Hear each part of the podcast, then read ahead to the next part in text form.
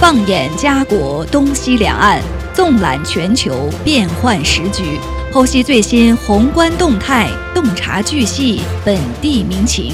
Yes, my radio。今日话题，欢迎您的收听。听众朋友，大家好，欢迎来到今日话题节目，我是主持人陈琳。呃，今天呢，我们首先来关注一下加拿大的本地的一个话题啊。呃，很多人呢最近都很关注加拿大的通胀数字，这也决定着央行加息的一个走向。那今天早上我们看到加拿大统计局呢最新公布六月份。加拿大的通胀率已经降至了百分之二点八，这是两年多来首次低于加拿大央行的目标范围。加拿大统计局在今天公布的消费者价格指数报告当中表示说，全国范围内经济是放缓的，和去年相比呢，主要原因就是汽油价格下降导致了经济放缓。六月份的汽油价格和电信服务价格分别比去年同期下降了百分之二十一和百分之十四点七，所以通胀率的回落呢，主要是由于汽油价格下降来导致的。但是另外一方面，我们也看到加拿大的食品杂货价格仍在大幅的上涨。我们现在去超市消费或者去一些。呃，商场进行购买食品等等，发现呢价格依然是居高不下。那通过统计局的数字，我们也能感受到这一点。食品杂货的价格呢，同比上涨了百分之九点一，这个数字呢还高于五月份。其中呢，新鲜水果、面包和其他加工食品的价格呢，上涨已经超过了百分之十。那不管怎么样啊，现在总体的这个通胀率呢是已经有所回落。五月份年通胀率是百分之三点四，那六月份最新公布的是百分之二点八，而上一次呢通胀数字跌破百分之三，还是在二零二一年的三月。呃，大家最为关注的就是。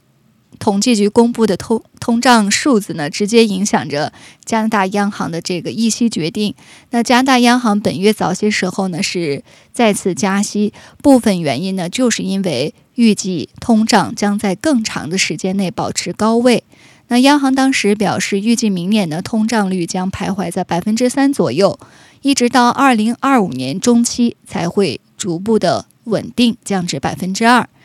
那今天的报告也显示啊，尽管加拿大央行呢一直坚称通胀目标呢最终是百分之二，但是目前通胀已经下降至了央行百分之一至百分之三的目标范围之内。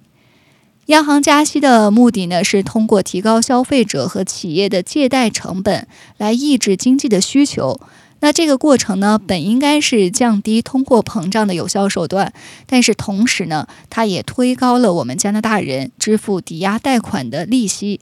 呃，现在利率非常之高，加拿大人的房贷成本呢，已经是增加了百分之三十点一。那有数据显示，去年年初，如果您每月有一千六百加元的房贷，那到现在可能会增加至每月两千七百元。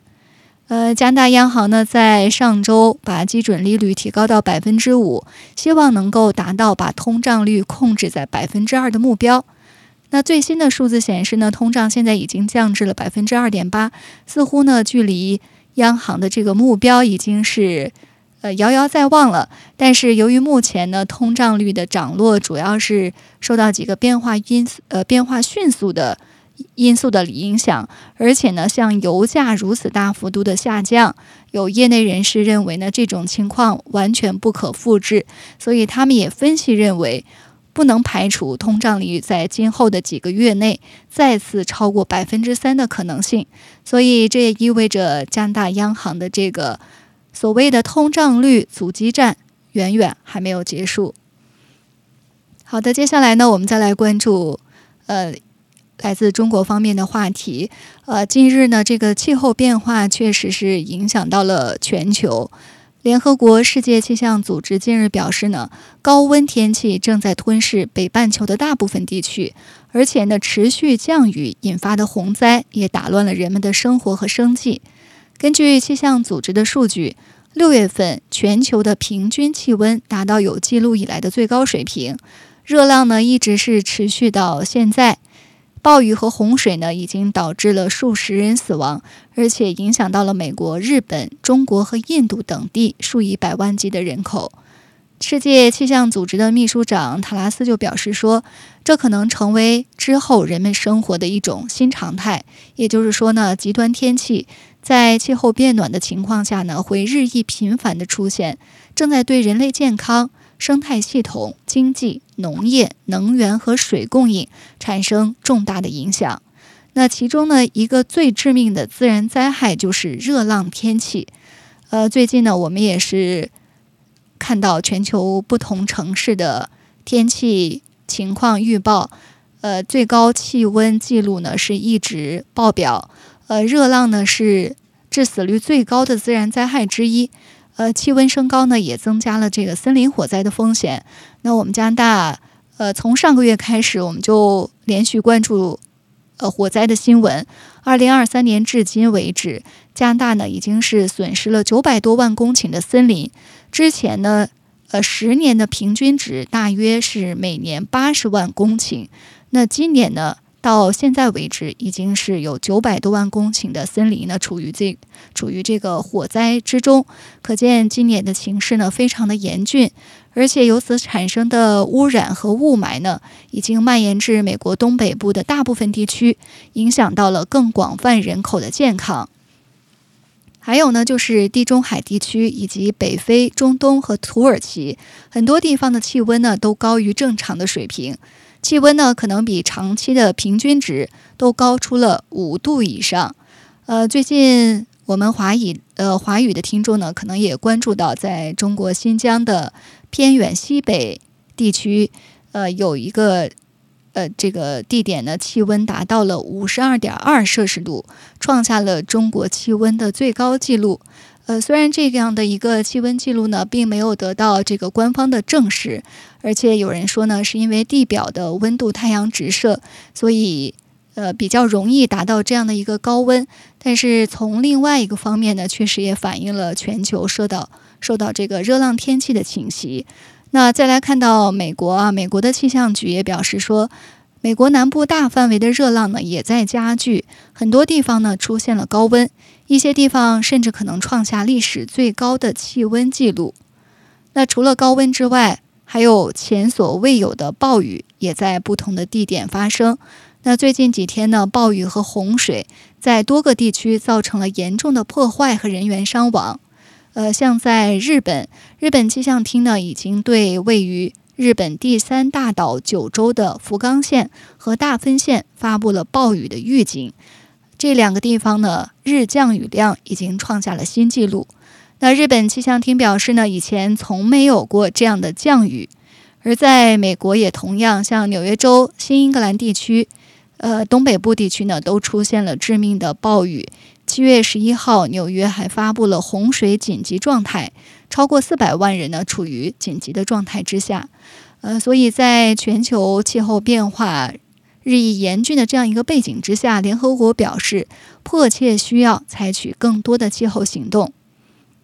那在本周一，我们也看到美国和中国，呃，可以说呢，这两个全球最大的温室气体排放国。呃，他们的气候特使在中国北京进行了会晤。那有评论认为呢，这显示两国正式恢复了高层的气候外交，呃，也是对外关系趋向良好的一个进展。那双方在会谈当中呢，呃，也表现得非常的热情。美国派出的气候特使是七十九岁的克里。而中国呢是七十三岁的谢振华，他们二位呢已经在谈判方面打了二十多年的交道，所以在会谈当中呢也互称对方为老朋友。美国气候特使克里表示呢，中美两国取得真正的进展是当务之急。他在周二北京时间的七月十八号也会晤了中国总理李强以及中共中央外事工作委员会办公室主任王毅。那作为美中重建一部分互信的这趟访问，克里也强调呢，两国可以利用应对气候变化的合作来重新定义陷入困境的美中关系。呃，那中方呢，谢振华先生也在会议开始时表示，他希望呢两国进入一个稳定关系时期。他说，美国和中国呢应该求同存异，并且呢呼吁进行坦诚深入的会谈。那么，在全球极端天气越来越频繁这样的一个背景之下，中美两国重启气候变化的对话，是否可以取得实质性的进展呢？我们也就此话题呢，邀请到加拿大著名的环保专家汤有志博士，请他呢给我们就这个话题来聊一聊。汤博士你好，主播你好。呃，针对这个全球气候变化的问题啊，您认为目前最紧迫的挑战是什么？这个最紧迫的挑战呢，是要全球呢，它是要达成一个共识，在这个共识的前提下呢，大家要配合行动，啊，要配合行动呢，也要有一个责任的分清，还有一个资金啊的问题啊，因为呢，气候变化它是一个全球性的问题，它并不非是一个地方性的问题啊，另外呢。呃，目前来讲呢，发展中的国家呢，呃，是这个啊碳排放的最大的贡献者啊。当然，美国也贡献很多，但是你排在前十名的大部分是发展中的国家。那么，发展中国家呢，他就认为，哎，呃，我现在有很多发展中的难题，你还要我出钱去为全球做贡献。而不是为我自己解决目前的问题，所以这些呢都涉及到一个呃对大家的挑战。还有一个呢，就是说我们现在这个啊气候变化呢，其实跟我们的现代生活方式是很密切的相关联。那意味着，如果我们要应对气候变化，呃，人类可能就是要啊摒弃、抛弃一下我们的某一些。啊，现存的生活方式或者做一些改变，这些都会对我们提出很多的挑战。嗯，所以要在气候变化方面做出改变，是需要国家层面的决策，也需要我们民众对一些生活方式进行一些改变，是吗？是的，嗯，这里面呢，就还涉及到政治上啊，还有经济上的一些竞争或者博弈。啊，所以呢，就使得这个问题呢，不是单纯的一个科学的问题，啊，或者一个技术的问题啊，这就是使得它更加之复杂化。对我们之前看到中美两国其实之前呃进行过这个气候变化相关的对话，但是中间呢，呃，出现了这个停滞，而且。刚才你也提到，对于发展中国家的这个定义，还有他用承担的责任，事实上，在中美两国之间还是有一些分歧的。所以这次中美这两个全球最大的碳排放国家，呃，进行对话，您觉得有可能会有一些实质性的进展吗？很难说，呃，这就是我刚才讲到的，由于这里涉及到一些政治上的问题，还有。啊，还有经济利益的问题，所以这个呢，啊，特别是在政治啊上，所以呢，使得这个问题的复杂化。啊，刚才你也说了，呃，就是这个呃发展中国家和呃已经发展了的国家，它之间大家还是有一些呃不一致的地方。又说发展中国家说，哎，之前的大部分的排放都是你们啊已已经发发达的国家排放的。那么你们现在发展起来了，你们就去减排。我们正在发展，我们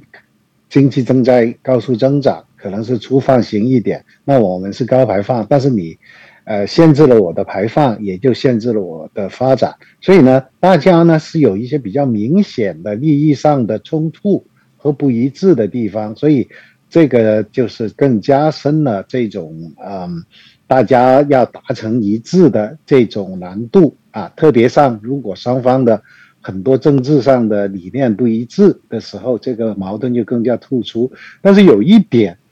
啊是很重要，就是说我一开始就讲了，这个气候变化是一个全球性的问题，不是说。呃，你在亚洲排放或者在北美洲排放，你只影响你自己；你在哪里的排放对全球都造成影响。啊，还有一个呢，就是说，呃，这个呢，就是大家都会呃受影响，当然受影响的程度啊不不一样，但我想重点指出一点呢，呃，其实全球气候变化啊，它对发展中国家的负面影响要比对发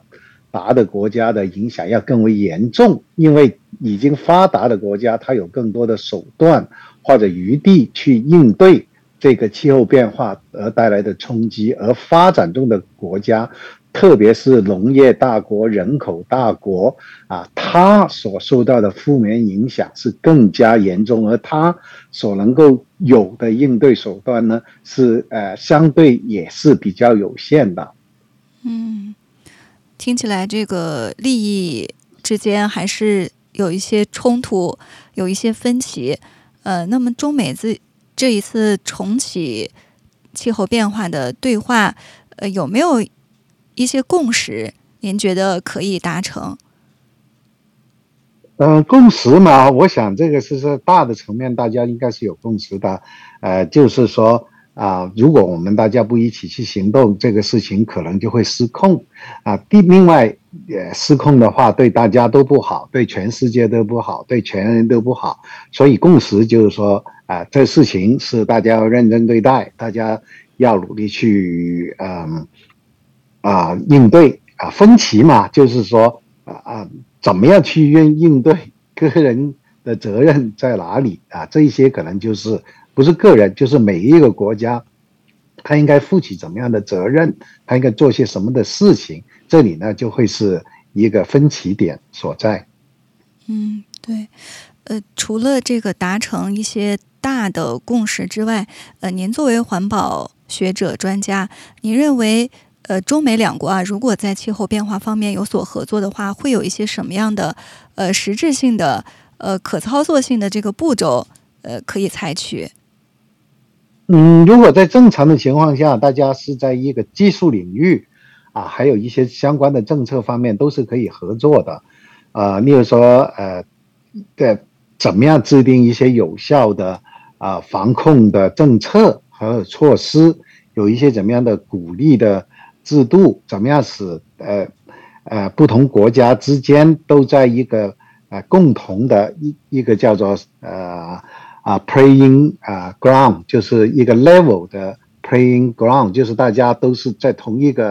啊啊平面上来进行这个同样的一种努力啊因为呃在减排的手段还有技术啊方面呢其实发展中国家和呃，已经发展起来的国家，或者是说不同的国家之间呢，它是有一些互补的地方的。啊，举一个很简单的例子，啊，可能一些啊发达的国家，它在过去已经开发了一些相对比较呃先进的技术啊，那么这些技术呢，它可以转移让那些发展中的国家来使用，而发展中的国家呢，呃，由于它呃，以往的经济是比较粗放型，所以呢，它有一些好的啊方针政策或者呃先进一一点的技术呢，它的减排的难度呢会相对低一点啊。就举一个例子，就是啊，简单来讲啊，在呃一个亚洲国家，它减排一吨这个二氧化碳，它的成本可能是二十美元。但是如果你在这个啊北美的话啊，你要同样减排一吨的二氧化碳，你的那个成本呢可能是一百的美元啊。但是如果这个呃呃发达国家呢，它提供这个技术和资金呢，啊用在这个发展中的国家来进行减排，它同样的技术，同样的这个资金，它可以。减排更多，而无论你是在世界任何一个角落的减排，它对整个地球的贡献是一样的啊。所以呢，就是这方面的合作呢，只要双方能够啊寻找到这个合作的基础和一些具体的呃合作方式呢，呃，这是非常之重要，也是很有利于全球性的一个共同的努力。嗯，没错，呃。所以，气候变化这个话题，呃，可能不只是一个政治话题，也涉及到全球的一个技术的合作。呃，说到这个技术层面，呃，我们加拿大最近也是几个月持续的山火，还有全球各地的这个高温，呃，也是一直在创纪录。呃，您觉得这个高温天气，还有一些极端天气的呃发生，呃，是不是在一步再一次印证了我们这个气候危机离我们越来越近？这个应该是让呃一呃普普通民众他都普遍感受到这个气候变化而带来的一些直接对我们的日常生活还有我们的经济啊的一些冲击。当然啊，争论始终还是存在，就是还肯定还是有人他会认为啊，这个气候变化啊跟我们人类活动无关，是大自然自己的事啊，这种争议还是会有。但不可否认的就是，我们以前经常说百年一遇的啊这个特殊气候或者极端天气，现在可能我们十年就来一次，三年五年来一次，甚至一年它都会出现几次，这些是非常之严重的后果。嗯，对对，经济还有呃财产。生命其实都造成了巨大的一个威胁。呃，聊到这个技术技术层面，我们知道加拿大之前呢，呃，就是投资来启动这个小型模块反应堆，呃，来减少这个能源的这个这个碳排放。呃，这从这一点来说，呃，加拿大是不是走在全球的这个技术的前列，能够帮助有效的来缓解、来减缓这个气候的变化？啊，加拿大呢一直是在这个呃和平核能的应用方面呢是走在啊比较前面。当然，你你像呃一些大国，像啊美国、法国啊这些啊，还有当然也有俄罗斯、中国，都是一直在大量的呃应。那么现在呃，郭他可能对大家的有一个印象，就是说他的那个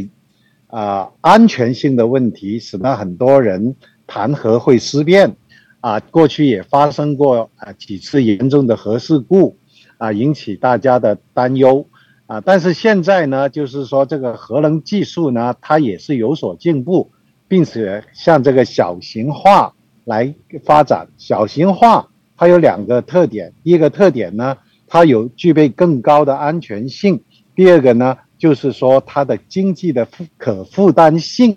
啊更高。那么很显然，核能呢，因为它是没有任何碳排放的，所以呃，只要我们能够安全和平的使用核能呢，它就会对我们的减缓这个全球气候变化呢，会起到一个非常正面的作用。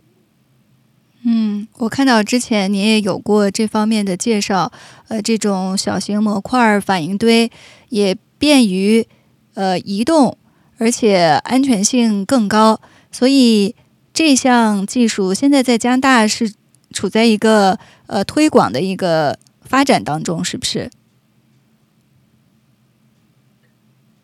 啊，现在加拿大呢是在嗯，我们安大略省呢是准备建设。呃，三座啊，这个小型的反应堆模块化的反应堆叫做 SMR，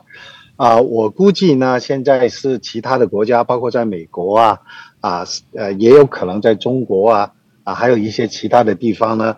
呃，也有类似的开发计划啊，所以啊，我们加拿大呃，可能是在这个应用方面呢。啊，目前来讲还算是走的比较前的，但是从技术发展的层面来讲呢，很多国家现在都在致力于开发相应的技术。所以，正如您刚才所提到的，如果全球进行合作的话，呃，一些先进的技术就可以进行推广应用，来帮助减缓气候变化。那我们这一次也看一看中美正在进行的气候变化。呃，相关的会谈啊，会不会取得实质性的进展？届时呢，我们也将继续关注。那今天呢，非常非常感谢汤博士接受我们的访谈，谢谢您。谢谢您。好，再见。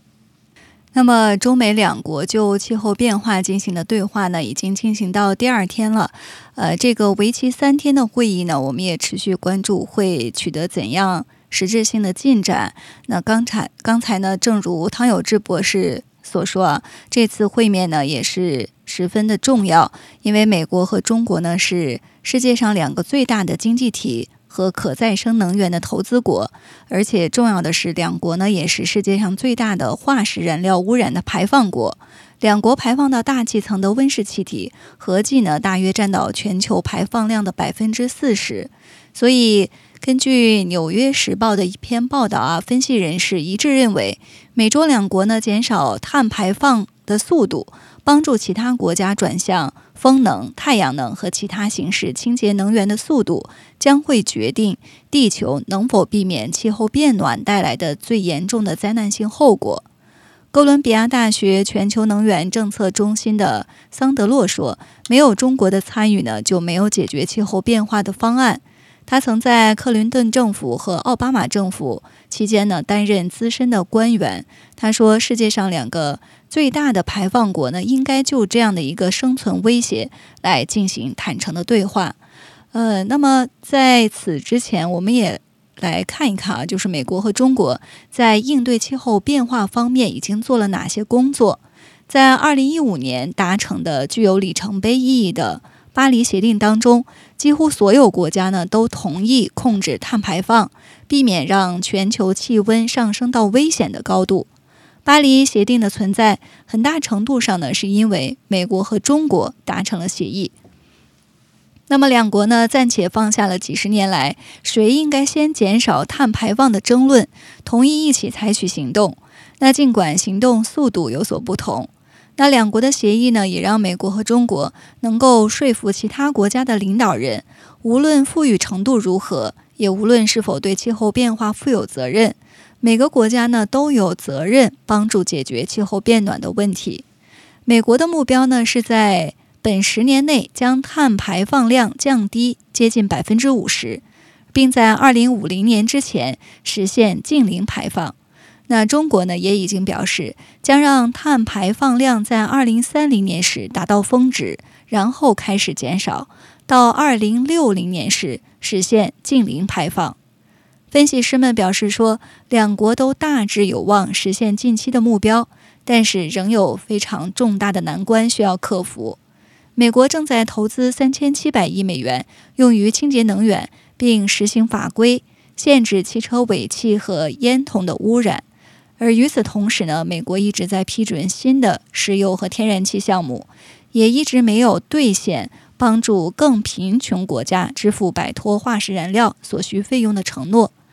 而说到中国呢，中国的电动汽车销量现在领先世界，太阳能发电量呢高于所有其他国家的总和。呃，但是中国呢，呃，在这个化石燃料煤炭的数量方面呢，也是在持续的增长。那，呃，中国呢最近也是加快了这个建设燃煤发电厂的速度，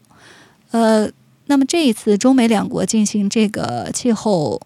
对话，美国气候特使克里他希望从对华的访问当中获得一些什么呢？克里已经表示，他希望呢至少在三个问题上与中国达成合作。第一呢，就是控制石油和天然气井泄漏的强效温室气体甲烷；第二呢，就是森林砍伐的问题；第三个呢，就是逐步淘汰中国的煤炭使用。那美国呢，也一直在敦促中国制定新的、更严格的气候目标，包括提前碳排放量达峰的日期。